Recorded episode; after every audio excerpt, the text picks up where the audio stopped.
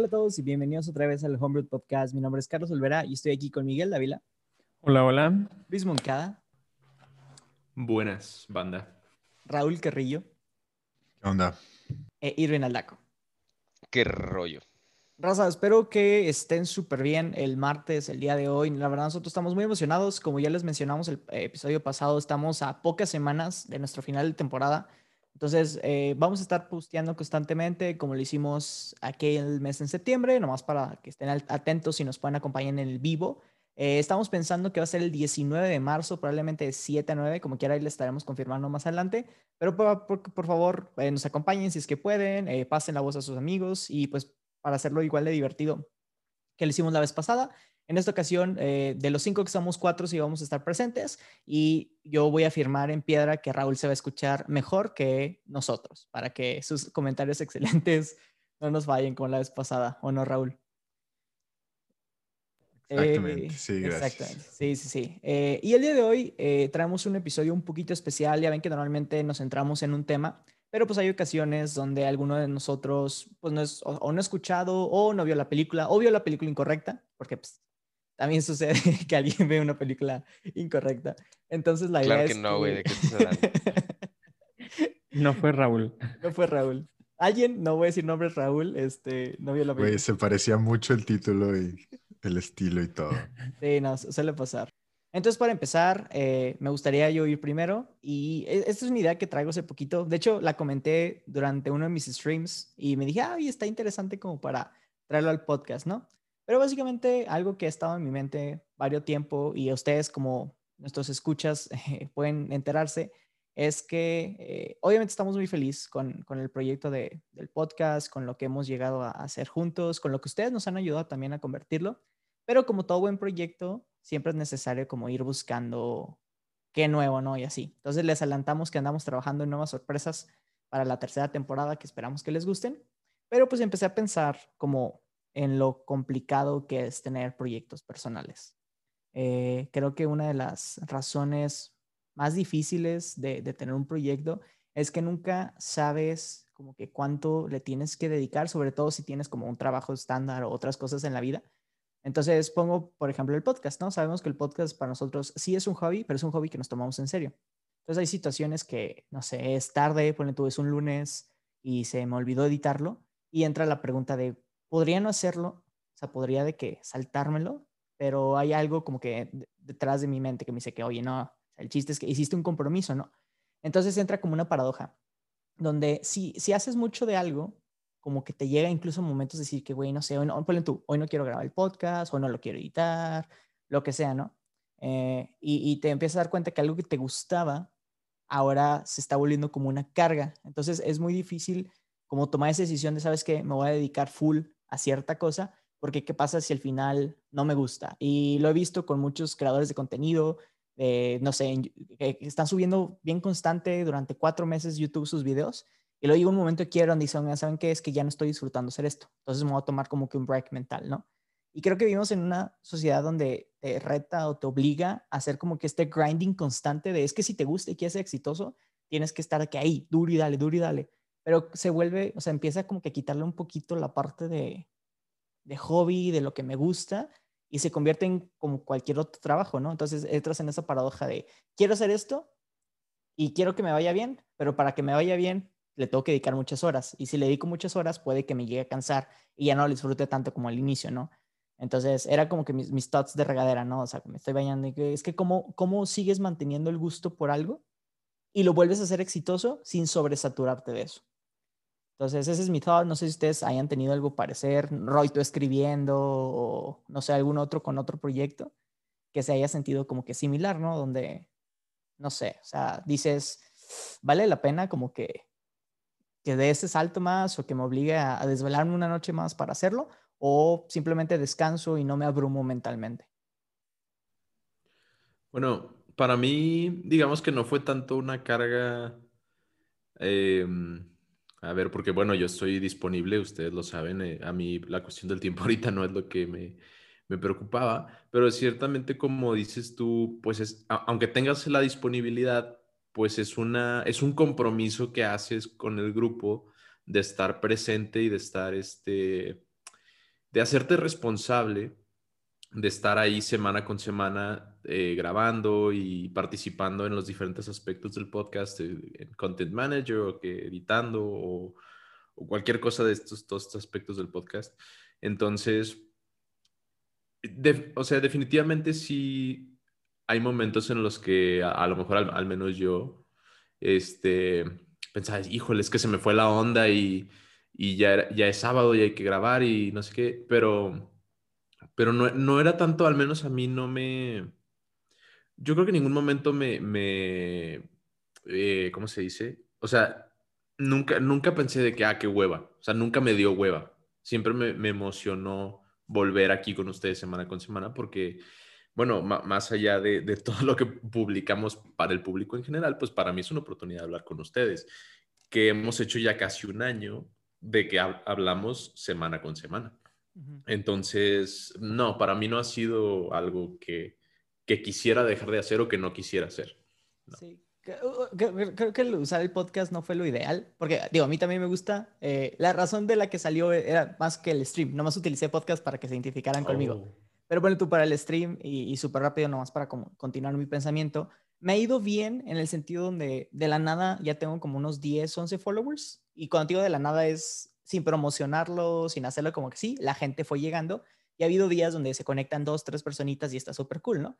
Entonces, e- esos días me hago pensar, güey, ¿qué pasa si me tomo un poquito más serio esto? Porque ahorita los layouts que utilizo son, son templates. eh, el nombre que tengo es, es mi nombre, no es como que pensé algo así de, "Ay, vamos a crear la marca de, ya es que pues, en teoría en el mundo gaming tienes que tener como tu, tu nombre de gamer, ¿no? Entonces ha habido veces donde digo, estoy streameando y digo, no manches, puedo dedicarlo un poquito más y hay otros días donde digo, güey, qué hueva, o sea, no lo quiero hacer, ¿no? Entonces, digo, era nada más para continuar con eso. Roy, ¿tú ibas a decir algo? Sí, yo iba a comentar que si te referías específicamente al podcast o si estábamos hablando como de proyectos en general, pero ya respondiste mi pregunta. Entonces, yo tengo algo que justamente en esta semana me pasó, que es acerca de las criptomonedas, como Bitcoin o así. Pero de hecho ese va a ser mi tema probablemente. Entonces, mejor voy a utilizar el ajedrez como ejemplo. El ajedrez es muy buen juego y me gusta bastante, pero no es como, pues no sé, el fútbol que, pues nomás con hacer ejercicio ya te dan las endorfinas, la verdad. En el chess, realmente para ser bueno tienes que estudiarlo. Y pues tenía ese mismo dilema, ¿no? O sea, ¿hasta qué punto estoy disfrutando y jugando? O estoy literal estudiando. Y si estoy estudiando, pues mejor estudio lo que estoy estudiando, ¿no? O sea, si me explico, yo creo que es algo parecido a lo que tú estás comentando. Y al final, pues lo tuve que dejar porque me ponía muy loco, o sea, muy ansioso, como que quería ganar o quería seguir jugando y luego perdía mucho tiempo, porque como juego juegos de tres minutos o de cinco minutos, entonces acaba uno y es otro y otro y otro y cuando te das cuenta, pues ya pasaron dos horas y dices, ¿qué a la mierda? O sea, ¿cómo se me fueron dos horas aquí nomás pendejeando? Entonces dije, pues no, mejor me voy a tomar un break porque ya no lo estoy disfrutando. Sí me gusta, pero para poder disfrutarlo bien necesito un poco más de tiempo, eh, o sea, en verano, donde no tenga tantas cosas que hacer y pueda dedicar mi tiempo a estudiar chess para disfrutar más el juego. Pero pues ahorita me di cuenta que si quería seguir jugando a un nivel más alto, pues tenía que estudiar y dije, pues si voy a estudiar, pues mejor, pues estudio filosofía, ¿sabes? O sea, mejor hago mis tareas. Y, pero al ratito hago la mención de las criptomonedas, que siento que es todavía más eh, a, a, lo que tú te estás refiriendo, porque ya tiene más que ver como con proyecto como tal, no solo de un juego, pero bueno. Yo voy a enmendar mi respuesta y, no sé si vaya más por aquí, pero por ejemplo, yo, yo lo, lo, vi un poco con redes sociales, específicamente con TikTok, pero cuando, cuando empiezas a ser eh, creador de contenido como hobby, este, um, yo creo que a diferencia de otros hobbies que son personales y son privados, no sé, como carpintería o elaborar modelos o construir legos o yo qué sé, el, el que crear contenido a lo mejor sea tu hobby o empiece así, pues es diferente porque tienes una audiencia. Y entonces yo creo que sí llega un momento en el que dices, güey, o sea, ¿qué sigue? ¿Qué hago? O estás como a la- a la- al escrutinio del público y, y sí tienes que pensar como que por qué lo estás haciendo o, o para qué, ¿no? Tal vez, este, por ejemplo, yo tengo un ejemplo, no, no personal, pero una amiga, este, de repente le empezaron a llegar muchos seguidores, ahorita tiene creo que 11 mil en TikTok. Y ella sí llegó un momento en el que nos dice, a, a mí y a otra amiga nos dice que, pero es que, ¿qué hago? O sea, tipo, yo hago videillos ahí de repente por gusto, pero pues ya me sigue un chingo de gente, o sea, ahora que sigue, ¿no? Como Ujú, que dices, ¿realmente me voy a poner a seguir haciendo este tipo de contenido? O, o, pues, porque pues va a haber 10 mil, 11 mil personas, es bastante, digo, y bueno, hay gente que tiene millones, pero no sé, es como preguntas que te haces, ¿no? Cuando tienes ese tipo de, de audiencia. Sí, creo que se ha creado como esta eh, expectativa, ¿no? De cuando te vuelves alguien famoso, digo, como tú dices, Monkey, hay ciertos niveles, pero cuando llegas a cierto nivel de, de- de relevancia en un, en un mercado o en un público, como que te, bueno, siento yo que mucha gente se siente obligada a, uno, no fallarles porque has escuchado mil veces a estos influencers decir, gracias a ustedes estoy aquí, ¿no? Entonces empiezan los pensamientos positivos, ¿no? De, oye, si sigo aquí, igual me puedo dedicar a esto, esto me puede dar suficientemente para, dinero para mantenerme, para vivir bien, ¿no? Pero está la otra parte, digo, que a mí me pasa mucho también es como que el miedo, ¿no? De no todo el mundo le va bien. O sea, como sé que nosotros, o sea, en este caso, el, podcast, en el caso del podcast somos nosotros, en el caso de streaming soy yo, ¿no? Porque, digo, no, no quiero sonar como que celoso o algo así, pero he visto que a gente que le va mejor, creo yo, con un contenido no tan bueno o no tan dedicado por el simple hecho de que jalan más gente o tuvieron como que apoyo de alguien, ¿no? Entonces la cosa de, también te desanimas, el- la, la parte de no manches que él tuvo como que suficientemente suerte y no, no sé si a mí me vaya a tocar, ¿no? Entonces también es el, ah, es que, no sé, yo no tengo ese contacto, entonces igual para él fueron un año, para mí van a ser cinco, entonces vale la pena estar aquí cinco años, Eh, no sé, son, son el tipo de pensamientos que, que es- salieron, ¿no? No sé si Irving y Miguel tengan un comentario de esto, sino para, Yo, para pasar. pues mira, Dice digo, es yo que no. no sé, Yo no. yo no, A mí no no me pasa. No, pero, o sea, es que estoy pensando en proyectos personales así como para identificarme. Sí los tengo. Y sí es, eh, sí es de preguntarte ese tipo de cosas. O sea, es, es un typical shower thought, ¿no? O sea, de, híjole, o sea, realmente estoy dispuesto a, o sea, bueno, tengo como que este panorama de todas estas cosas que quiero hacer y tú sabes, es que está muy raro porque en sí, cuando tú te enfocas en hacer una cierta cosa, es como que efectivamente te estás enfocando en eso y todo lo demás alrededor de ti está ciego, o sea, no lo ves. Entonces, o sea, es como, cierras tu ventanita así como si fuera un embudo a todas las oportunidades o las cosas que quieres hacer, la lista de cosas, porque definitivamente si te, si empiezas a hacer algo, quiere decir que ya dejaste de hacer otras cosas. Entonces, sí es difícil saber hasta dónde llegar con eso, ¿no? O sea, decir de que, oh, shit, realmente está valiendo la pena que le, o sea, que le esté metiendo, que le esté invirtiendo este tiempo a esto. Siento que, o sea, es que, por ejemplo, en los panoramas de que si es un proyecto de que, no sé, por ejemplo, en plan de, ok, quiero hacer de que un plan de vida con esto, o sea, de que ya algo profesional, de que dedicarme a esto, pero, o sea, al vivir de esto, efectivamente va a requerir y, y es casi que de ley tiempo y esfuerzo y un chingo de ganas, pretty much, así de que estar el 90, 90, nada, 90 es muy poco, güey, yo creo que 99% así de motivado todos los días, güey, de que this, this is my thing, this is, Ujú. esto es como que mi cosa. Siento que también, o sea, por ejemplo, el tipo de proyectos que dices tú, oh, pues me gusta hacer esto y quiero ver así como que a ver qué sale, este también es, o sea, también es bueno que se le dedique tiempo a esas cosas siempre y cuando tú lo desees, o sea, de que si es como que me estoy me voy a divertir con esto, es algo que a mí me gusta y que tal vez pudiera ser un potencial para hacer algo en el futuro, pues ok, o sea, de que vamos, vamos a intentarlo, digo, no es, puede que no sea de que el mejor plan que tengas a la mano en ese momento, pero al menos es un plan, es, es un algo que tienes. Entonces sí, o sea, y, y también, o sea, se vale equivocarse. Es como que, este, puede que pasen dos, dos, tres años y te esté yendo bien y llegues a un punto donde digas tú, oh, holy shit, ¿cómo le hice para llegar aquí? Pero luego de repente digas, wait a minute, ya no disfruto hacer esto. Y pues, y pues bueno, o sea, no hay pedo, digo, no pasa nada. Viviste algo, aprendiste cosas y no quiere decir que sea tiempo perdido, o sea, es, es simplemente que es eso, ¿no? O sea, constantemente nos estamos enfocando en diferentes things. Y pues es cierto, o sea, al momento de enfocarse en una cosa, cierras la puerta de otra, pero no, digo, o sea, es, es, es ¿cómo se llama?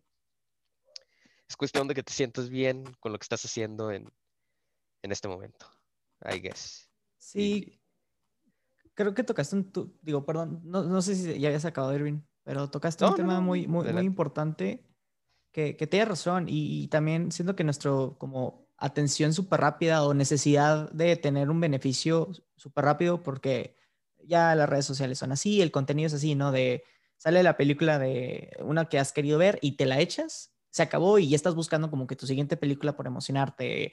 Eh, Disney ahorita Plus es un per- perfecto eh, ejemplo porque sacan buenos episodios de WandaVision y, y estás bien emocionado, te avientas la media hora y luego te tienes que esperar siete días para el siguiente. Y es como, ok, en esos siete días tengo que buscar otra cosa y otra cosa y otra cosa. Entonces, cuando no ves como un beneficio inmediato con las cosas que estás haciendo, que les tienes un cariño un poquito más personal, creo que ahí es donde entran las dudas. Pero es como hacer ejercicio. De un día para otro no te van a salir de que los cuadritos, necesitas dedicarle Yo- lo que necesites dedicarle y para que en un año digas, volteas atrás y digas, no mames, valió la pena. Eh, pero pues es muy difícil, ¿no? O sea, imagínate convencer a alguien de que es como invertir. Y por eso mucha gente, sobre todo en México, le batalla mucho, porque es, no, no, no, es que mira, pones un peso ahorita y en 25 años vas a tener 10 mil. Y la gente dice, no, pues güey, en 25 años, ¿qué pedo? Eh, no quiero, no lo quiero hacer, ¿no? Entonces ahí creo que entra una barrera, ¿no? Si no lo tengo ahorita inmediatamente, entonces no lo quiero y no voy a como dedicar nada para eso. Fíjate, fíjate que eso es como un, un- ese es- también es un shower thought mío que siempre lo he pensado, que es lo del, ay, ¿cómo le llaman? Roy, tú debes de saber este pedo. Es el instant reward, gratificación instantánea, instant gratification, Sí, sí. gratificación instantánea. Este, a lo que yo entiendo, tenemos, et- o sea, bueno, vivimos por etapas, ¿no? Infancia, este, adolescencia, whatever the fuck. Entonces, al- como que cuando nacemos buscamos el instant gratification y eso es nuestro mundo, güey. Es como que soy un bebé y tengo hambre, entonces le voy a cagar el mundo a todo a mi alrededor hasta que no alguien me dé comer. Entonces, y lo deseas en ese momento, entonces no hay problema, digo, es la naturaleza de nosotros, así nos comportamos. Pero siento que como, o sea, bueno, ya avanzamos, crecemos, o sea, maduramos y luego llegamos a un punto en donde decimos, ah, digo, o sea, el instant gratification sigue siendo la mamada, o sea, es como que es lo mejor de lo mejor, pero realmente lo vale, o sea, tal vez como que em- empiezas a cambiar un poquito tu enfoque y dices de que, ok, tal vez ahorita no tengo la ganancia y voy a estar todos los días chingue y chingue, chingue y chingue y esforzándome y no voy a ver nada, o sea, no, literal no voy a tener así como que un reward, un, un, un algo, pero tú sabes que, o sea, tal vez no es, oh shit, ya me estoy poniendo bien filosófico con eso. Nomás no O me sea, salgas tal que vez- el internet es una herramienta, por favor. Güey, espérate, espérate, que no se me olvide. Que tal, tal vez no es como que llegar a la meta, sino el camino a la meta, you know? O sea, sí,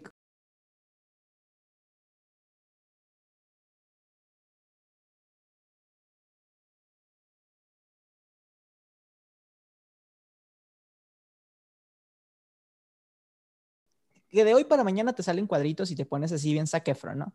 Y, y dices, ah, qué chido, ¿no? Y ya, o sea, vas a seguir de que, qué jodido. y ya no, pero, pero si te tardas un año, güey, en ponerte como Zac Efron, te juro que vas a voltear atrás y vas a agradecer como que el camino, vas a decir, no mames, fue algo muy pesado, pero valió la pena. Entonces, como que, como tú dices, el beneficio, el, el regalo, el reward es como mil veces mayor porque sabes lo que te costó, a diferencia que te lo hubieran dado así como que, ah, ten, aquí está. Y ya, bueno, gracias, ya. Déjame paso a la siguiente cosa. Miguel, ¿quieres añadir algo antes Ya de acabar ya con este tema? No, es que creo que tenemos en una nota muy positiva y luego pues mi comentario iba a ser como de que... Échalo, échalo, destruye nuestras nuestras, ¿cómo se llama? No decía nada más de que, de que añadirle la competencia porque pues obviamente ves a diferentes personas, tienen un diferente nivel y o sea, en los proyectos sientes desconfianza, te intimidan ciertas personas, este, que dices tú de que, pero e, esa persona, ¿cómo pudo? Y podré yo, no podré yo. Y luego, pues también lo que nos explican, por ejemplo, en Emprendedor, de que, ah, ataca un mar azul, o sea, encontrar un, tienes que estar siempre, este, en la tendencia, tienes que estar tú buscando nuevas cosas que los usuarios no hayan visto, entonces es como un estrés constante de, podré, no podré llegar a hacer algo de que súper, súper genial, o de que hasta qué punto debo enfocarme en otras cosas y no lo demás. Sí, y creo que es de las preguntas que mucha gente se hace, ¿no? Te dicen, ok, si quieres entrar a un mercado saturado, puedes entrar, pero tienes que ser único. Entonces tu primer pensamiento es, pues bien sencillo, soy yo, nadie más es como yo, ¿no? Porque pues, no, no existe otro Carlos en, en todo el mundo, ¿no? O Carlos Olvera. Entonces, eh, te, te avientas, pero luego te das cuenta que no son como tú, pero traen como ideas similares. Entonces, es, incluso te tienes como introinspeccionar y decir, ok, ¿realmente quién soy yo y qué puedo aportar a este mercado? Entonces, creo que es una pregunta muy padre para hacerse. Pero gracias a todos por, por escuchar mi pensamiento regadera. Eh, ahora, ¿quién quiere compartir? Yo, yo nada más quería, antes de que termináramos, dar un pequeño breviario psicoanalítico al comentario de Irving.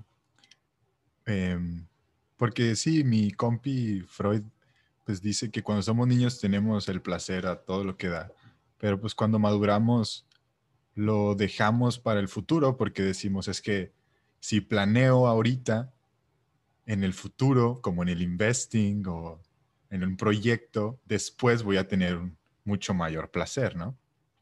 Pero mi comentario iba a que en la sociedad de ahorita nos está eh, haciendo esa maduración muy difícil porque tenemos música instantánea, tenemos Amazon, podemos pedir comida, eh, sexo, mm, pornografía, no sé, lo que quieras. Y yo creo que es algo generacional, que no estamos madurando al, al rate que a lo mejor las generaciones pasadas habrían madurado porque no batallamos tanto pues para generar ese placer. Sí, definitivamente. Gracias, Roy. Ah, ¿Quién quiere ir? Monkey dijo Yo- que yo voy, iba yo a ser voy. el segundo. Ah, bueno, ya dijo ya. Te gané, Monkey. ¡Ah! Este, yo voy, yo voy, yo voy. Mi shower thought, este, digo, you know me, entonces voy a hablar de, no del espacio, güey. Este, oh, Plot twist. plot twist, plot twist cabroncísimo. Nada, bueno, tiene, pa- De en parte, los Rockets. en parte tiene que ver con el espacio, la verdad. Es que estaba pensando justo hoy en la mañana y le pregunté a mi papá también eso, de que, ¿cuál piensas tú que sea la tecnología, o sea, bueno, la revolución tecnológica que nos vaya a tocar a nosotros, güey? O sea, hay periodos de la historia en la tecnología donde hubi- hubo así como que breakthroughs cabroncísimos. La máquina de vapor, este, el avión, El internet. el internet. Exacto. Pues Entonces- sí, ¿no? El internet o, o- o qué otra idea traes por ahí. No, pues no sé, o sea, es- o Pero quiero pensar como que cuál es la siguiente, güey. ¿Cuál es, Sí, la- es que Ah, sea, te- el técnica- siguiente ok, ok. nivel? Sí, es que Ah. técnicamente nosotros llegamos justo cuando empezó el Internet. Entonces Cierto. difícilmente recordamos un mundo sin Internet, creo yo. ¿No?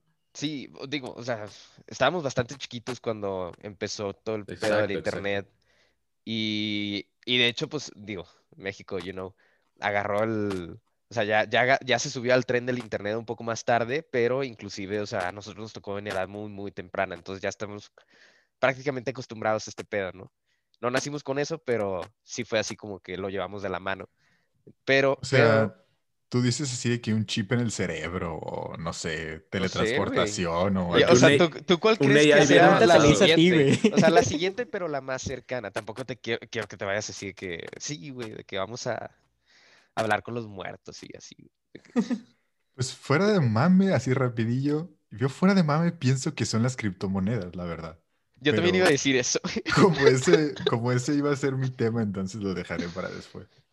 Yo, mira, la verdad no, no, no sé si sea ese el caso, pero yo estoy convencido de que tarde que temprano todos los trabajos van a ser automatizados y la gente, al no tener en qué trabajar, porque los robots ya van a trabajar todo, güey, pues van a tener un ingreso básico universal y eso va a detonar una etapa en la civilización humana en la que en vez de ir al trabajo 10, 12 horas diarias, la gente se va a dedicar al arte y al, al ocio y cosas así y vamos a hacer cosas muy locas, de que muy increíble. Tipo un segundo renacimiento, haz de cuenta.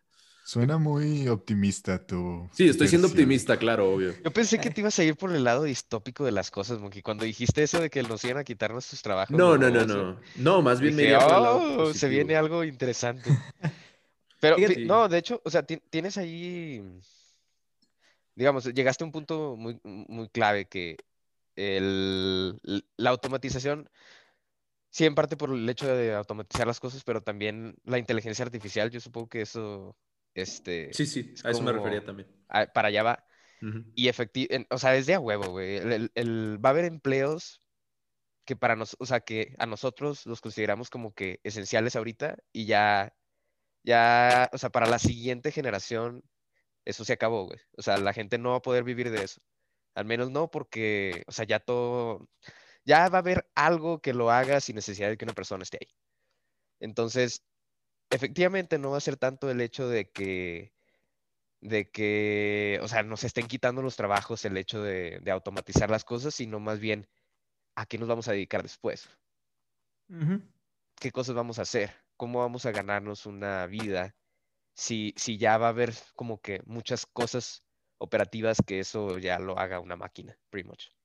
Fíjate que de este tema yo vi un TikTok de este vato que se llama American Baron eh, y eh, a veces hace sketches de como que entrevistando a un alien, ¿no? Entonces da una vista exterior el alien y pregunta muchas cosas de las que hacemos. Y hay una muy, muy igualito a lo que dijo Monkey, que el alien le pregunta de, oye, ¿y por qué trabajan tantas horas al día y así? Y él dijo, bueno, es que, que o sea, que el humano quiere creer que está aquí por un propósito.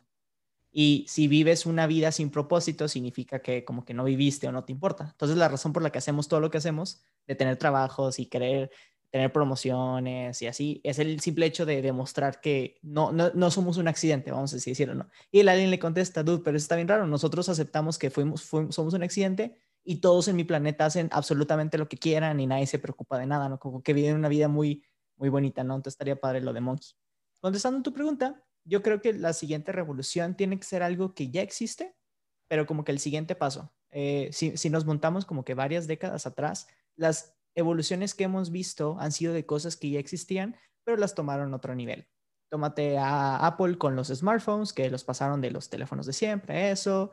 Eh, Tesla ahorita con los carros eléctricos, que ya lo están haciendo un poquito más hábiles. Eh, la parte de transportes de aviones y barcos, que como que estamos saltando un poquito a poquito. El AI, como tú dices, porque el AI o los asistentes personales en los celulares existen ya desde hace un buen rato. Nada más que antes era un típico de habla a contacto y el celular, ok, hablando a contacto, o el Bluetooth de los carros, ¿no? Que sí lo podías hacer. Ahorita es, ahorita es de que dices de que, no voy a decir el nombre porque aquí tengo el aparatito de Amazon, pero dices el nombre de esa cosita eh, y búscame tal cosa, ¿no? Entonces estaría padre. como- ordena un iPhone 12. no, no empieces. Este, pero sí, no, que creo que la siguiente, o sea, no, no sé de dónde vendrá, pero sé que es algo que ya tenemos, nomás que no hemos llegado como que a la siguiente etapa de, de ese producto, de esa herramienta.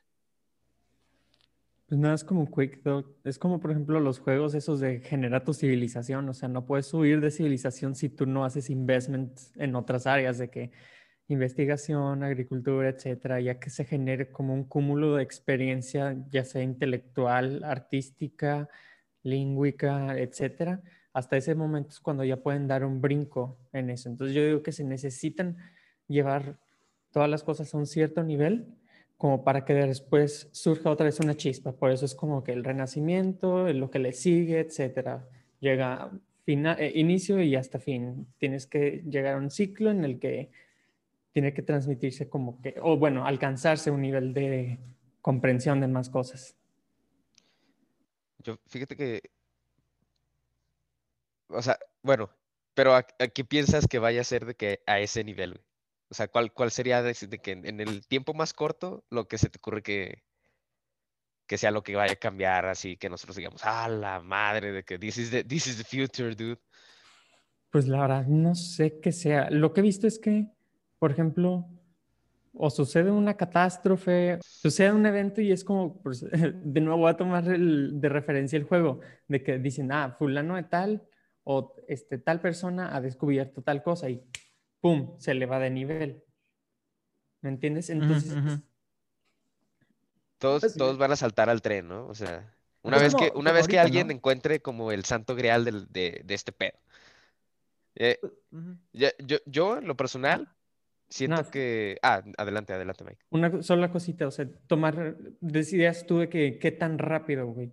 Entonces, realmente, a como yo veo, es que está como que un poquito exponencial. No sé cómo explicarlo, porque pues, por ejemplo, de la edad de piedra a la edad media, cierto periodo, pero la edad de piedra a la siguiente ya era más corto, corto, pero todos eran irregulares. Entonces, yo creo que estamos como en una etapa en la que podría ser dentro de 40 años o menos, o sea, el chance y ya es muy corto lo que sucede esos intervalos. Indeed. O sea, tienes toda la razón. La, innovación, bueno, la innovación tecnológica eh, es, es una graf- bueno, es una característica exponencial. Totally true. O sea, ese pedo va cortándose el tiempo y se va haciendo más, más, más cabrón, ¿no? Este, más rápido.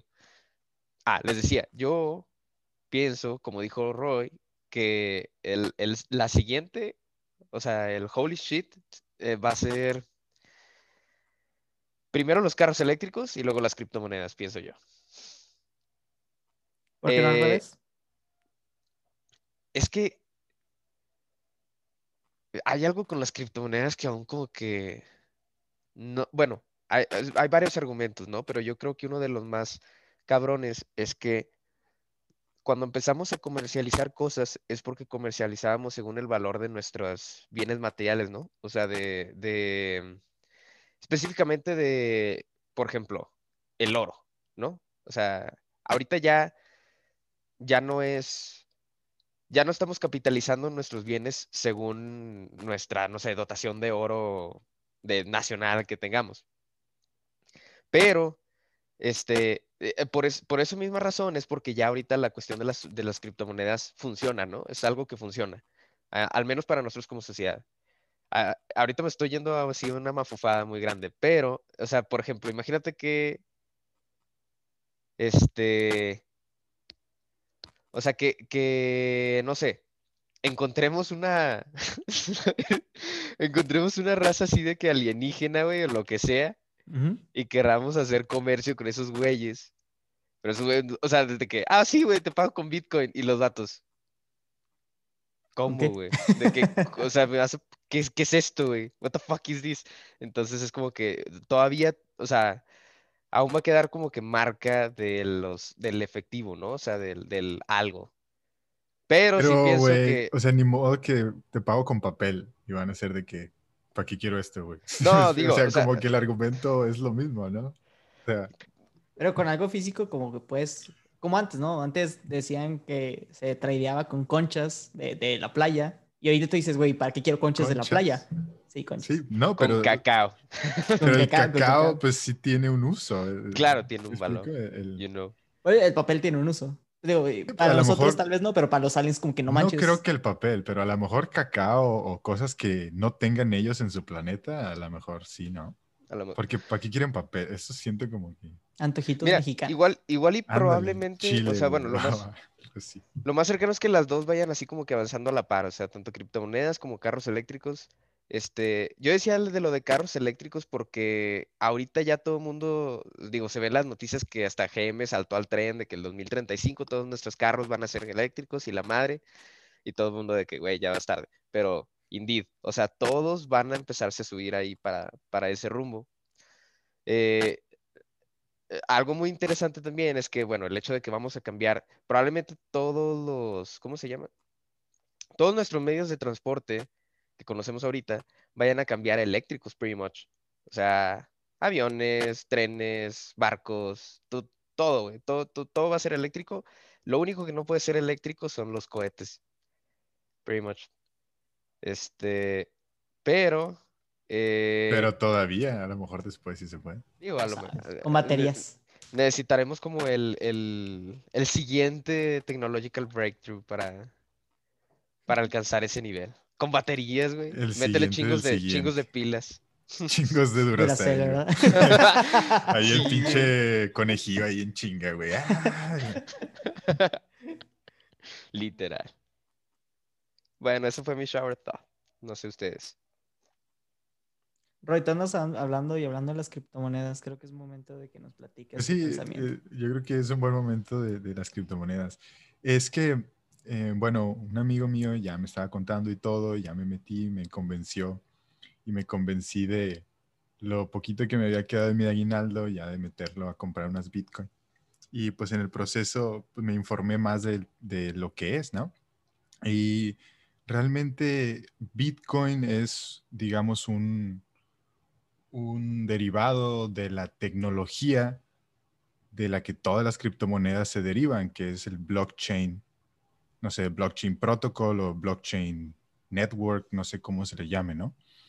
Entonces así un- una historia very brief, no soy un experto, pero de lo que aprendí en esta semana, esta tecnología de blockchain la inventó Satoshi Nakamoto, en, no sé, 2000 algo, güey, hace 20 años, digamos, en un paper que cabrón. publicó.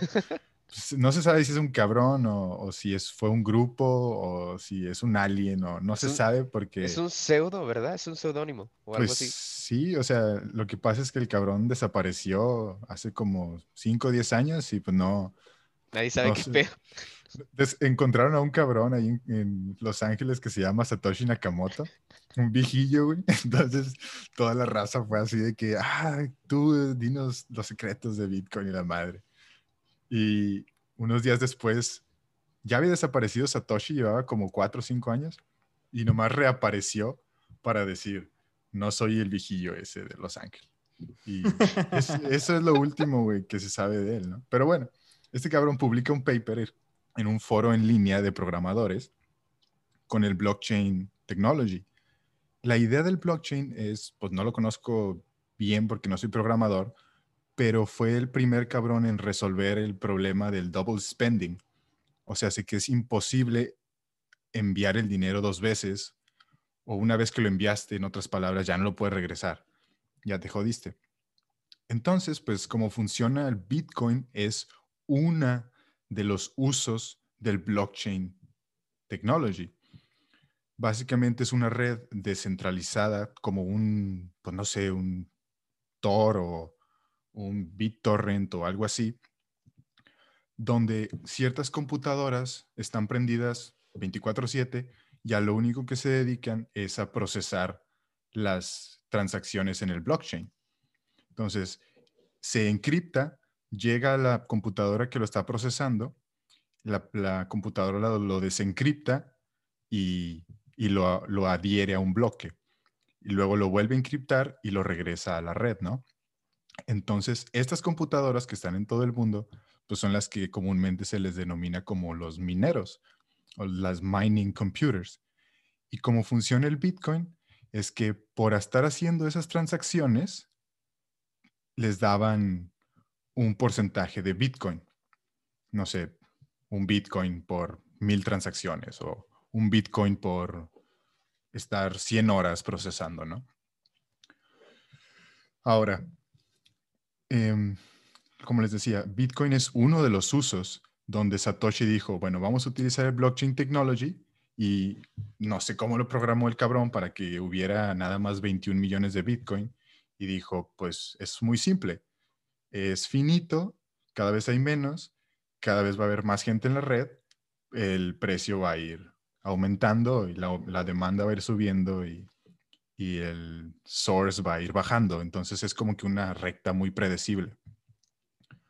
La gente pues le empezó a checar y la madre se empezaron a mover y pues ya ahorita el Bitcoin ya tiene un valor muy grande. Es muy volátil porque pues no tiene la estabilidad de otras monedas, pero mi punto era que el Bitcoin en sí pues va a ser parte de, pero lo interesante más que, más que el Bitcoin es la tecnología del blockchain, porque va a permitir en un futuro que se descentralice el Internet. Esto es pues eh, lo que predice la gente, lo que yo estaba leyendo. Ahorita Facebook pues tiene los servidores, PayPal tiene sus servidores, ¿no? Twitter tiene, Google tiene los servidores. Pero en un futuro, como ya está hecha la infraestructura del Internet, en, on top of it, las computadoras van a ser sus propios servidores y no va a haber un servidor centralizado. Entonces, en teoría, así como Bitcoin es una moneda que se salta a los bancos, podríamos tener un Facebook que se salta a Facebook o un Dropbox que se salta al Dropbox. O sea, yo podría en teoría en un futuro mandar directamente a la computadora de Irving el documento sin tener que subirlo al servidor de Google Drive o sin tener que subirlo a un servidor de Dropbox.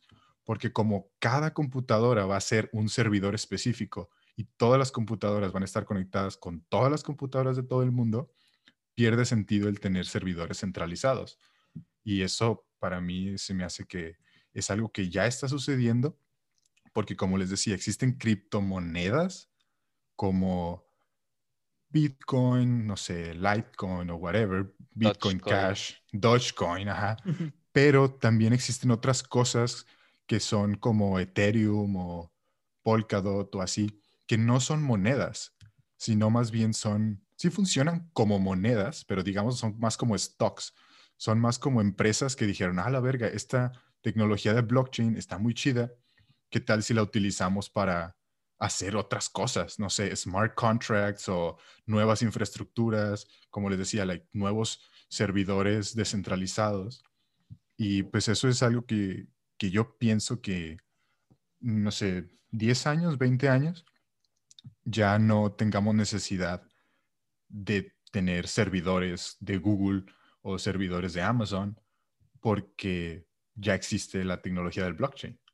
Em, pero pues no sé, a ver qué, qué, onda con eso. Siento que podría traer muchos beneficios. Por ejemplo, no sé, gente en, en un ranchito de Tangamandapio, pues no tienen bancos. Pero si tienen un celular, en su celular tienen... Pueden tener Bitcoin. Toda y más protección que la que cualquier banco le podría dar, la verdad. Entonces, pues no, no es como que no tienen que tener su dinero debajo del colchón y se los van a robar los, los rateros.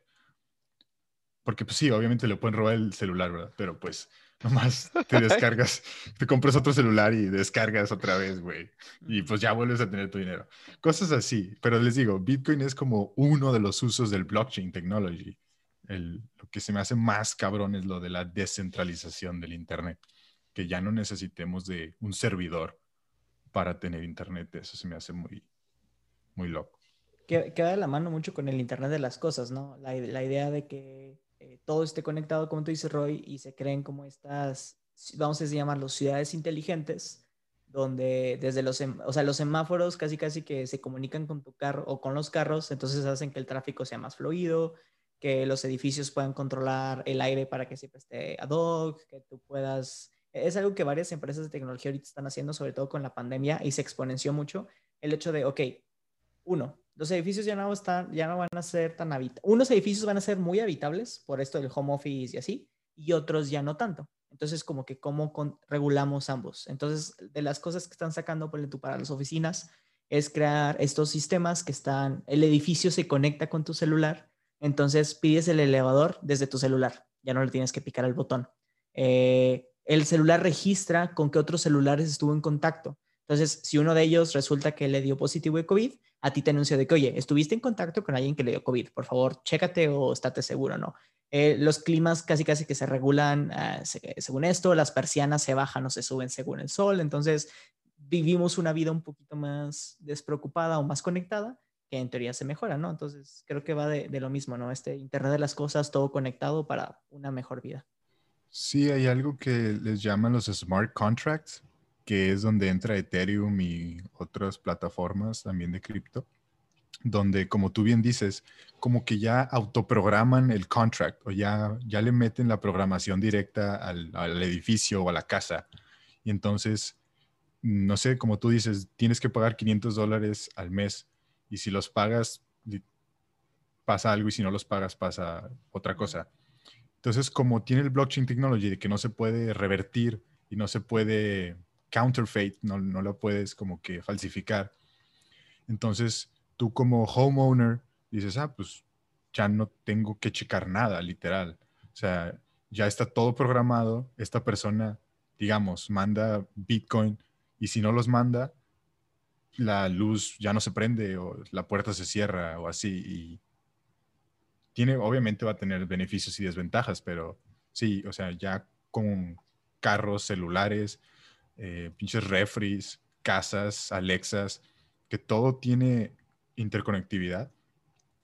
Ahora, más el hecho de que no necesitas servidores centrales.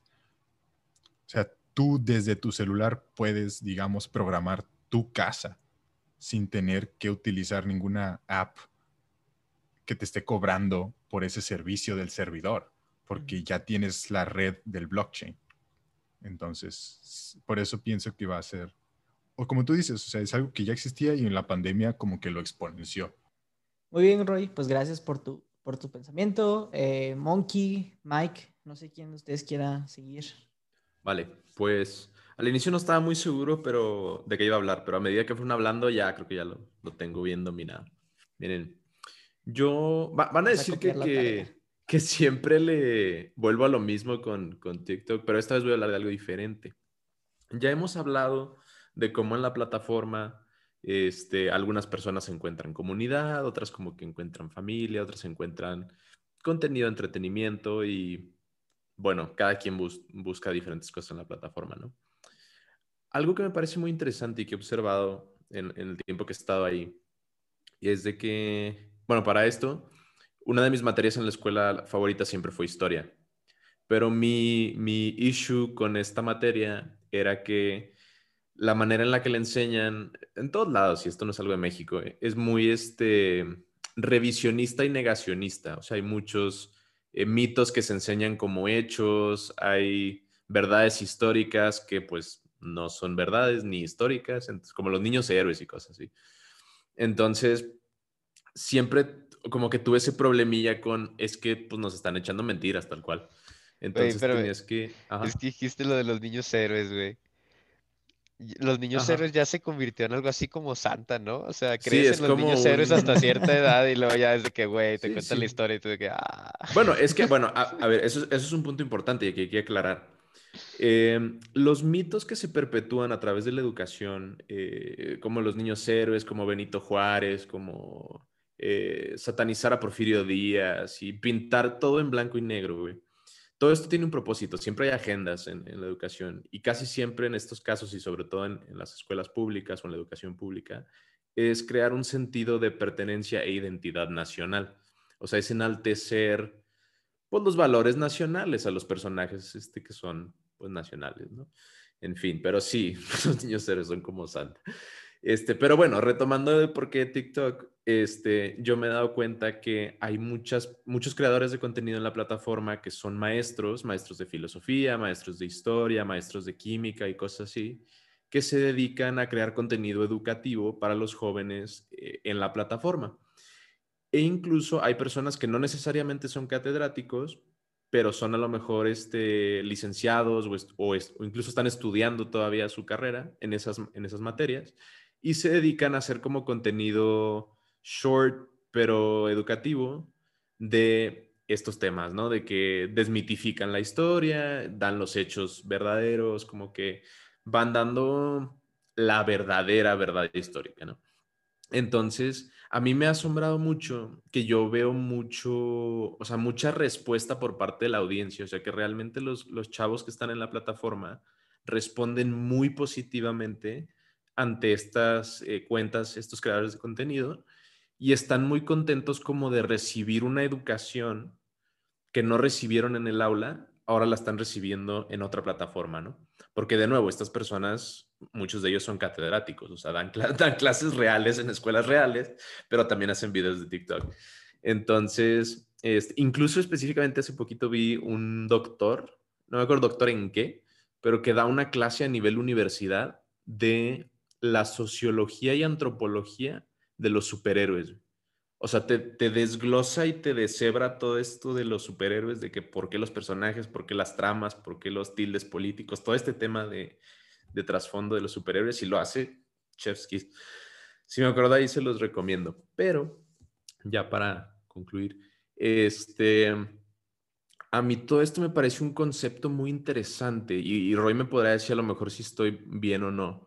Este, a mí se me hace como que muy alusi una alusión, perdón, a como las escuelas de filosofía en Grecia. O sea, tienes, tienes maestros, tienes personas que son sabios en su área, que están dando clases, si bien aquí son gratuitas, pues estos no cobran, pero, pero están como que en sus secciones y tienen a sus audiencias, que son jóvenes que se conectan para recibir la educación que ellos están impartiendo.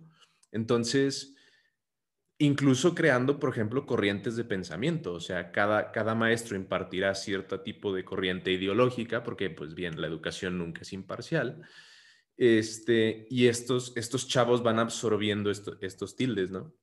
Este, y, y, bueno, el ejemplo más claro, yo creo que muchos ya lo conocen, si están en TikTok, es Hank Green. Hank Green es este, como el, el denominado papá de la generación Z, es uno de los más como populares en la plataforma y él se dedica como que a responderles a los chavos sus preguntas o sus dudas, que a lo mejor en teoría antes de estas plataformas y el internet, a lo mejor un chavo le preguntaría a sus papás, pero en este caso él funge como una figura paterna para como millones de chavillos que están ahí en la plataforma.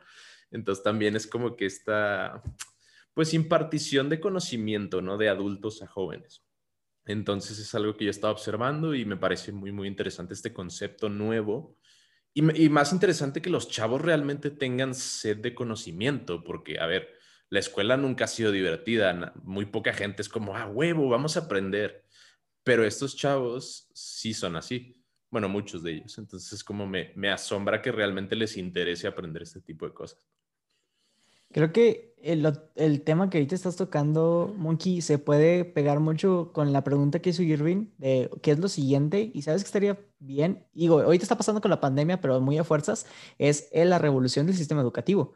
Que las mismas clases y casi casi que los mismos tipos de maestros que nuestros papás tuvieron, nosotros los tuvimos. La única diferencia es que ellos les golpeaban con una regla y a nosotros nada más nos aventaban plumones, ¿no? Y ahora la generación Z, que es una generación que casi casi que se inyecta el Internet en sus venas, y no de una manera negativa, ¿no? Pero están como pegados ahí todo el tiempo, no pueden tener este tipo de clases que nosotros tuvimos. Y nosotros creo que incluso no debimos haber tenido ese tipo de, modelos educativos.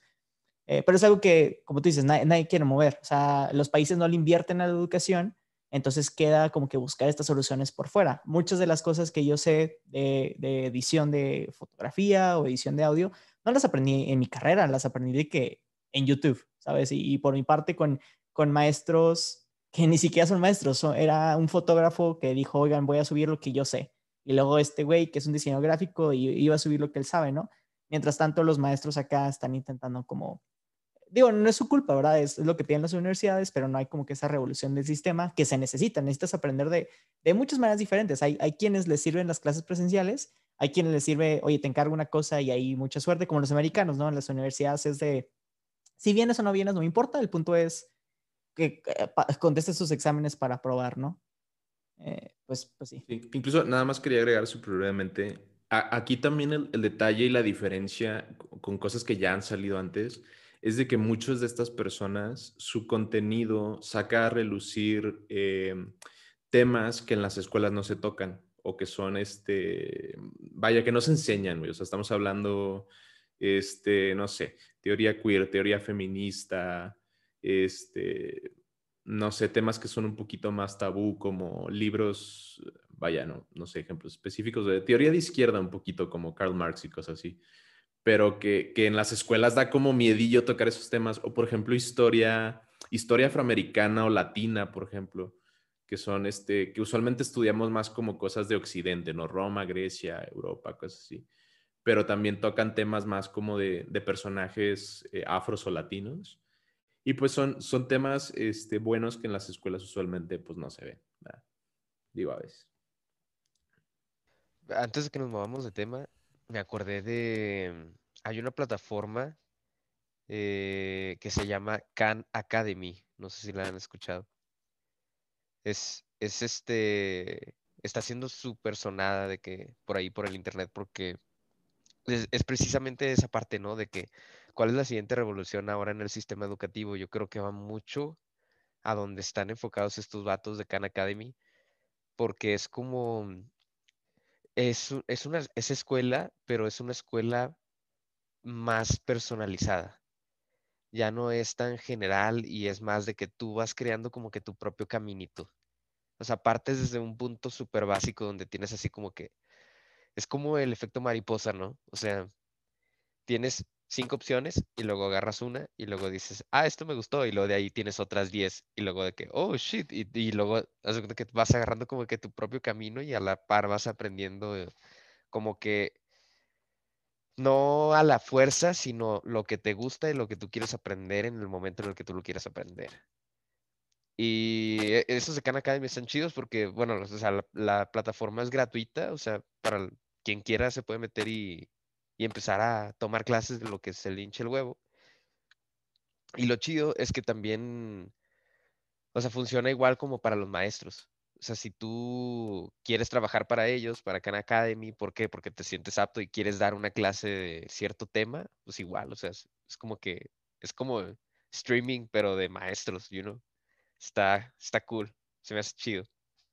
Digo, no creo que vaya a reemplazar, es que parte de lo que es como que la escuela ahorita, yo creo que más que aprender em, académicamente, es aprender a comportarte socialmente. O sea, hacer amigos, este, o sea, convivir, trabajar en equipo, you know, esas cosas, ¿no? Pero, pero la parte ya del conocimiento así táctico, siento que igual y se va, se va a transformar mucho, así como lo que están haciendo estos vatos. Sí, claro. Digo, si sigues, digo, vimos el claro ejemplo con los, las escuelas que son de, de solo hombres o solo mujeres, cuando les toca convivir con el otro sexo, no saben qué hacer, ¿no? Entonces, no, no es quitar, shots fire, ¿no? Para Miguel. y- la, la idea obviamente no es, no es quitar el edificio o la institución, simplemente es cambiar los modelos La pared.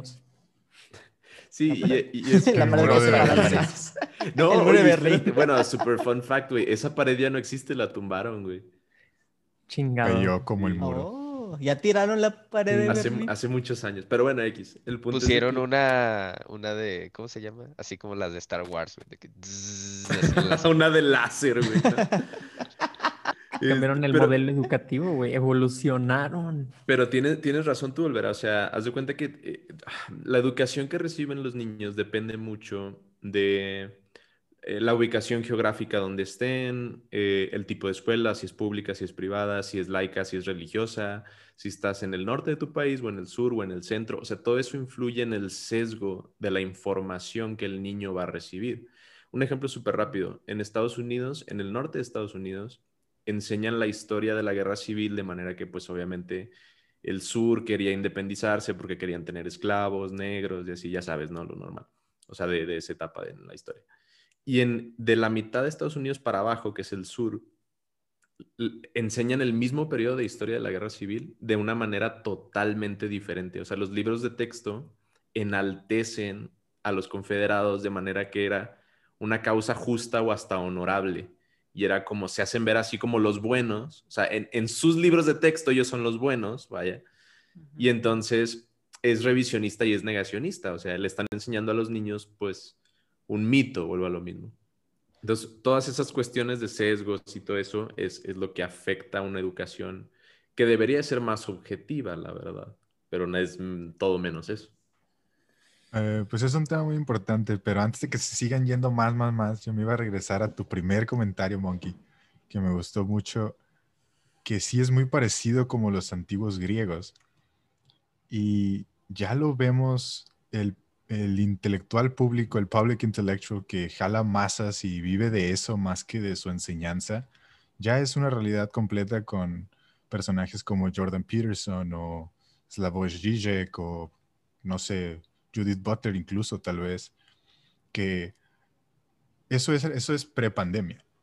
Pero lo que se me hace súper interesante es que yo, aspirando a ser maestro, verdaderamente pienso que mi trabajo ya no va a estar atado a una universidad, precisamente porque yo ya tengo la facilidad y aparte la sociedad está ya acostumbrada, las nuevas generaciones, a recibir clases en línea, hacer cosas en línea y a aprender en línea, ¿no? Con, con soporte en línea. Entonces, no hay razón por la cual yo tenga que estar atado a una universidad en particular, cuando yo muy bien puedo dar clases para una universidad en Estados Unidos, en México, en Canadá, en Europa, en, en Sudamérica, África, Asia, o incluso tener mi propia, digamos, academia, como los sofistas, como Protágoras o Sócrates, donde pues literal lo que hacían era caminar por las plazas y decirle a la raza, dame cinco pesos y te enseño la verdad de la vida. Pues literal eso es lo que en un futuro podría yo hacer, o sea, dame cinco Bitcoin y te enseño la verdad de la vida. Y, Cinco Bitcoin, güey. Sin grapples. bueno, güey, Cinco cinco grapples Cinco o lo que coins. sea. Te voy a dar güey, una toma de güey. tienes cambio de, de, de 10 10 Bitcoin, güey. Dogecoins, güey. Eje Coins, güey. Y, y como es un internet descentralizado, pues no necesitaría yo tener el respaldo de ningún tipo de institución. Literal, desde mi computadora la gente se podría conectar. Lo único que necesitarían es mi password o el, el lugar, pues, donde nos vamos a juntar. Ya tienen mi cuenta de banco, ellos tienen la suya. Es irreversible. Me pagan los 10 PG coins. Yo les doy la instrucción y ya. O sea, lo que ahorita estamos viendo en TikTok, en YouTube, en cosas así como más informales, más, como tú dices, Monkey, de, pues por recreación o por hacer un servicio a la comunidad por interés, en un futuro podría ser la evolución del sistema educativo totalmente y estar yo tanto aprendiendo como enseñando a gente alrededor del mundo y recibiendo un ingreso de una manera segura también. Entonces, es- está, sí, va- sí va a estar mucho como lo de los griegos. Me gustó mucho el comentario. Hazte, hazte un canal que se llame Roy Profe, así como Julio Profe en TikTok. Y ahí das clases, güey. No, pues la verdad sí me gustaría, nada más estoy pues aprendiendo más para poder enseñar bien y no hacerle al pendejo y perder mis propios, mis pocos alumnos. Y esto nos da entrada para dar nuestro patrocinador Skillshare. No, pero fíjate que por eso plataformas como Skillshare están siendo súper efectivas porque pagas, creo que son 15, 20 dólares al mes y tienes acceso a todo tipo de cursos. Entonces, está, está muy padre que esas plataformas que esperamos algún día nos puedan patrocinar, este, están agarrando como que mucho boom y se están enfocando en los creadores de contenido, sobre todo los creadores de contenido que están, contenido, están creando contenido de valor, no de aprender un poquito más. Muchas gracias por tu pensamiento, Monks. Mike.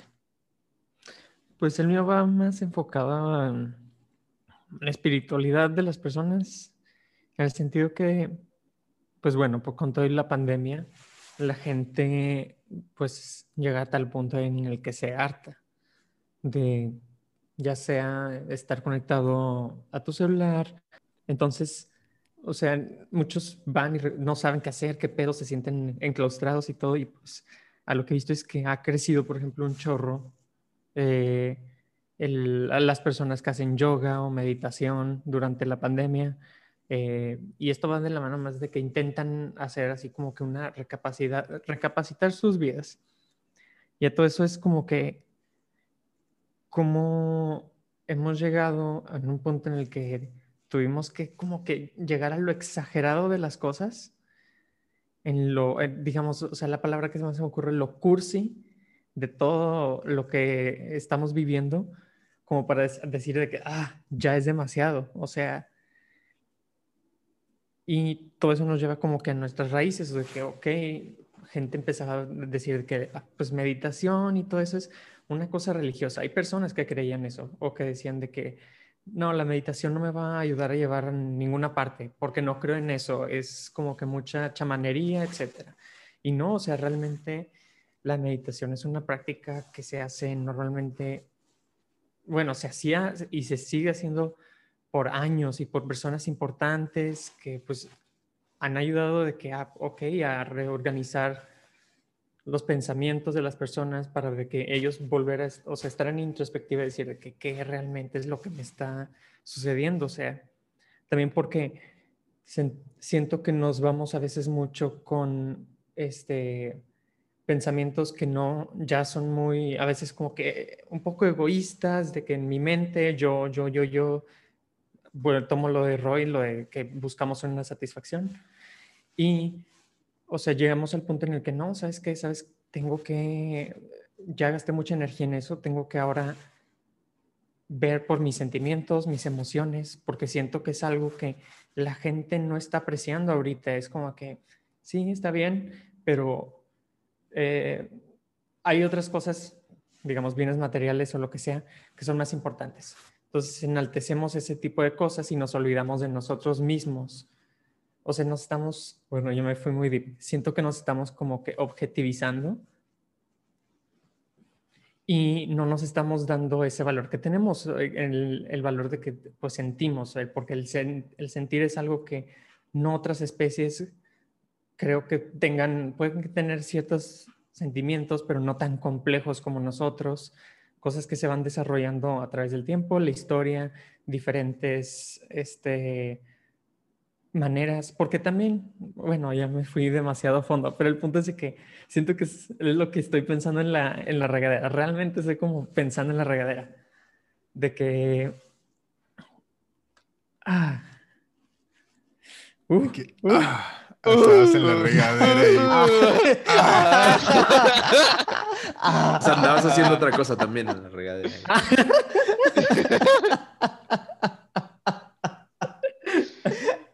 Shower time. Ay, no se puede. Ay, siento eso en la regadera. Un quick. está, bien, ya no le tienes que limpiar. Oh, por Dios. Pero bueno, de espiritualidad, gente. Yo concuerdo, Mike. Concuerdo totalmente. Que, o sea, si, si hay algo que, que salió así como que de, en esto de la pandemia, eh, fue precisamente que las personas empezaron a practicar más todas esas, esas cosas, ¿no? Meditación, este, relajación.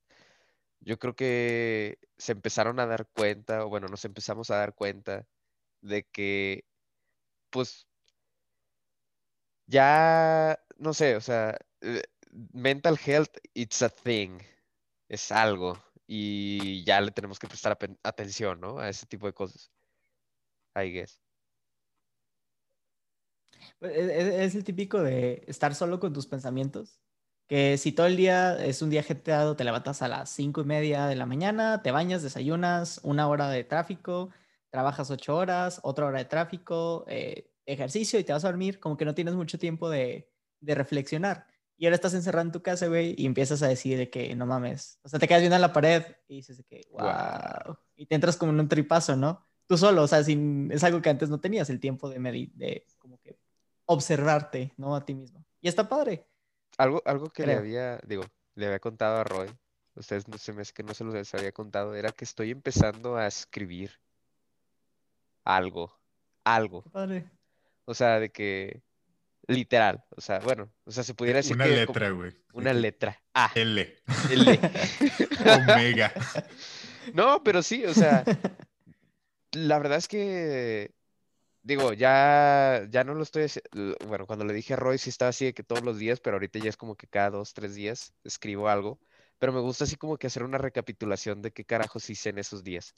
Así de que, oh, ok, pasó esto, hice esto, me sentí así, la madre. Como que, no sé, o sea, es algo que, que me ayuda a mirar así como que, oh, shit, así me sentía y así me siento ahorita, de que qué fue lo que cambió, este, cosas así, ¿no? Como para, y es que mucho de lo que traemos así con el día a día, el estrés, el trabajo, la rutina, y hay muchas cosas en nuestra cabeza que realmente como que no, han, no encontramos un momento del día en el que lo podamos sacar. O gente, bueno, ahorita en pandemia pues está más cabrón como que compartirlo con los demás. Entonces, digo, a mí se me hizo así como que muy cool empezar a hacer esto porque sí sirve, o sea, escribir es una herramienta como para sacar lo que traes en la cabeza y ya es como que, ah, lo plasmaste, ok, déjame, voy a dormir. Y ya. O sea. Yo lo que, bueno, iba a decir, por ejemplo, lo iba a unir con lo que, pues también igual, griegos. Y por ejemplo, los griegos, pues tenían sus aprendices, etcétera. Entonces, sucedía una cosa en la que se enojaba y ellos decían de que no, no me explico por qué, por qué hizo eso, me siento así. Y normalmente le daban un consejo de que, pues, los maestros de que, no sé, la paciencia es tal, tal cual, como centraban a la persona y le decían de que tus pensamientos es esto, lo que tú estás observando es un tipo de pensamiento, pero tú tienes que tolerar porque esto va más allá de ti. Eso era de que la sabiduría. Y siento que yo, eso remota de, desde de esos tiempos, que era como manejaban una salud mental buena. Entonces, por ejemplo, lo que tú dices del diario, obviamente, bueno, ya no tenemos así como que, ay, déjale hablar al maestro, así a ver qué me dice, de que me, me encabroné con este güey, por- porque no sé qué chingados, pues no. Entonces, hemos llegado, o sea, no nos dimos cuenta hasta ahorita que estamos retomando de que, ok, voy a escribir una libreta, este, mis pensamientos, lo que estoy diciendo, lo que estoy sintiendo, etcétera. Y aunque suene, como dices tú, tal vez si no tiene, para mí ahorita no tiene un propósito o tal vez suena algo soso, así como que, ajaja, me da roña o me, da- me causa, me causa, no sé, Yui, no te me acerques. Gonorrea. Te da roña, güey. Ahí, güey, en el Que Anastasia. San Petrina saliste. Pero creo que es como una manera de, o sea, tú llegar, anclarte a ti mismo, porque después tú dices, no sé, después de un mes agarras y dices, ah, tal día sentí eso, y empiezas a ligar de que, ok, ¿qué fue mi experiencia? ¿Por qué hice eso? Y ahí dices tú de que, ok, ya voy entendiendo, me estoy conociendo, estoy empezando a saber de que yo cuando reacciono en este tipo de, de- cuando me suceden este tipo de, de cosas, reacciono de esta manera, sabes que me gustaría cambiar eso de mí, ser más empático, etcétera. Entonces, es una manera de ir poco a poco, como sabiendo qué es lo que tú eres, lo que piensas eh, y lo que estás sintiendo en el momento. Yo, yo solo discreparía contigo, Mike, un poquito. Dijiste que los griegos parecerían tener una mayor salud mental por este tipo de temas. Yo, yo argumentaría que también nosotros mismos nos hemos autocomplicado la vida sin ser necesaria, como que le hemos metido más preocupaciones que antes igual no se tenían. Digo, veíamos a los griegos desnudos haciendo las olimpiadas, porque pues, Tenían más sexo.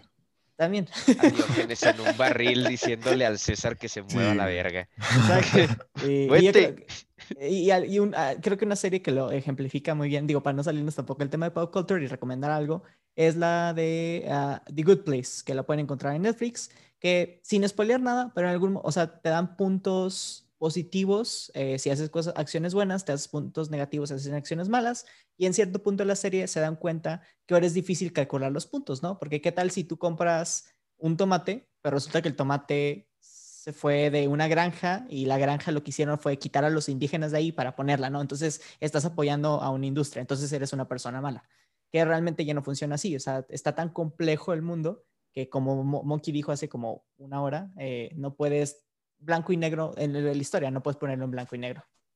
No hay consumo ético bajo el capitalismo, güey, pero la gente no está lista para esa conversación. Exacto. Puedes comprar huevos de gallina feliz, güey, en el súper. Son más Puedes tener tu propia gallina, güey. Sí. Puedes tener tu propia gallina y vender sus huevos. Oye, yo, yo, a ver, no. Yo tenía dos, dos comentarios súper rápidos. Mira, tiene- yo, em, de lo que dijiste, Mike, este, sí me he dado cuenta a lo largo de este año con la situación actual que número uno, estamos en, en medio de una crisis de salud mental. Este, la gente está frustrada, está angustiada, tiene miedo, está enojada, con la mecha súper corta. O sea, sí he visto que hay mucho, mucho problema con, con la gente ahorita, ¿no? O sea, en, en la calle, yo creo que en la calle es el ejemplo más claro. Hay choques, múltiples choques muy graves todos los días. La gente está como distraída, no sé, no sé qué pasa. Pero creo que ahí se ve muy claramente si lo notan en sus ciudades. Y el segundo, pero el segundo se me hace más significativo. Yo creo que la gente también está en medio de una crisis de identidad, porque en una, en una situación normal, nosotros las personas somos entes de producción y consumo. O sea, nosotros somos productivos para recibir un ingreso y en torno consumir productos que alguien más produjo. Entonces, estamos en un constante ciclo de, pues, de eso, de producción y consumo, ¿no? Pero en la situación actual, pues la gente se está poniendo a pensar, como dijo Olvera, está ahí con sus pensamientos de regadera y, y pues la gente dice, oye, pero ¿quién soy yo cuando no estoy produciendo? ¿Quién soy yo cuando no consumo? Cuando no voy al antro todos los viernes, cuando no voy a mis restaurantes favoritos, cuando no puedo, ¿sabes? Comprar esto o lo otro, salir en mi carro porque pues no hay ningún lado donde ir. O sea, estos elementos de este ciclo de producción y consumo se rompe y entonces el, el, ser humano se queda con la duda de, pero entonces, ¿quién soy? ¿Qué hago, güey? ¿Sabes? Entonces estás así como que con las manos inquietas de, ¿y ahora qué? Eh, no sé cómo andamos de tiempo, pero igual y ya para terminar, porque me gustó mucho tanto el comentario de Monkey como el tema de Mike. Justamente hoy me estuve full pandemic, así de la epítome, el topus uranus de la pandemia, porque ahora que llegué acá a Estados Unidos dije, no, pues ya me voy a cuidar más, voy a hacer más ejercicio, voy a dejar de tomar azúcar, alcohol, de fumar, cosas así, ¿no? Entonces, esta fue mi primera semana donde, bueno, ya llevaba tiempo que no fumaba y que no, eh, tanto cigarro como weed, ni también, eh, pero esta fue mi primera semana donde ya corté el alcohol y aparte también el, azúcar y otras cosas comer más vegetalitos y así. Pero bueno, aquí voy con eso de que hoy estuve full pandemic porque llega el sábado, o sea, hace hoy, y me sentía con madre por tantos vegetales y porque pues mi cuerpo estaba saludable. Ya había acabado todas mis tareas, ya como que ya tenía todo, ¿no? Pero luego hace un vergo de frío, no sé cómo está en Saltillo, me imagino que también, pero hace un vergo de frío aquí. Entonces, hoy literal no tenía absolutamente nada que hacer, ni a ningún lugar donde ir, ni así nada, ¿no? Y como ya lo habías platicado antes, Olvera, tú empiezas a pensar, bueno, ¿qué quiero hacer? Ir al antro, ver una película, escuchar música, y dices, pero, o sea, no quiero usar en eso mi tiempo, la neta. Uh -huh. No sé si era porque era algo que hacían las otras personas o qué. Entonces, literal, en ausencia, en ausencia de alcohol, drogas, azúcar, eh, amigos e incluso lugares a donde salir porque hace un putazo de frío. Mi única opción literal fue, ni, ni tarea tenía que hacer, mi única opción fue ponerme a escuchar música, pero como en meditación, o sea, de que como que me puse a breathing y luego ya me senté así, o sea, absolutamente nada que hacer aparte de escuchar música y fuck, o sea, llegué así como a un eargasm bien cabrón, así de que, oh, la verga, y que me la mamé. Uh -huh. Y como que fue una realization de del poder del consciousness o el poder del awareness, el poder de la meditación, de que pinches canciones que ya había escuchado mil veces, solamente por ponerles toda la atención, Ah, y como que descubrí, dije, esto sí me gusta un chingo. Como no tenía nada que hacer, no familia, no amigos, no tareas, no nada, tomé la decisión consciente de hacer eso y lo disfruté un chingo y ahora sé más acerca de mis propios gustos, ¿no? Pero, pues sí. No, súper bien, súper bien. Bueno, con esto damos cierre el episodio. Honestamente, espero que les guste. Es algo que creo que está padre, como que lo podamos repetir. Como dije al inicio, hay muchos temas que sí nos gusta hablar de ello, pero pues hay otros que a veces no tocamos porque hay poquito de hablar, o sea, realmente son solo 10 minutos y pues no vale la pena extenderlo una hora. Entonces, si les agradó que tengamos como otras ediciones de estas donde compartamos nuestros shower thoughts, háganos llegar sus mensajillos o denle like al post o simplemente escuchen el episodio para, para poderlo seguir. Esto es todo por hoy. Muchas gracias por escucharnos. Si les gustó el episodio, no olviden compartirlo con sus amigos y dejarnos una reseña en Apple Podcast para ayudar a crear una comunidad más grande. Nos pueden encontrar en Twitter como arroba homebrew-p y también en Instagram. Acabamos de cambiar nuestro handle. También estamos como arroba homebrew-p. Entonces ya nos pueden encontrar en ambas redes sociales de esta manera. Eh, ahí pueden comentar, darnos sugerencias, hacernos preguntas e interactuar con nosotros. Estamos en todas las plataformas para escuchar un podcast. Vemos el siguiente martes con un nuevo episodio. Nosotros somos Miguel, Luis, Raúl, Irving y Carlos. Nos vemos en la próxima.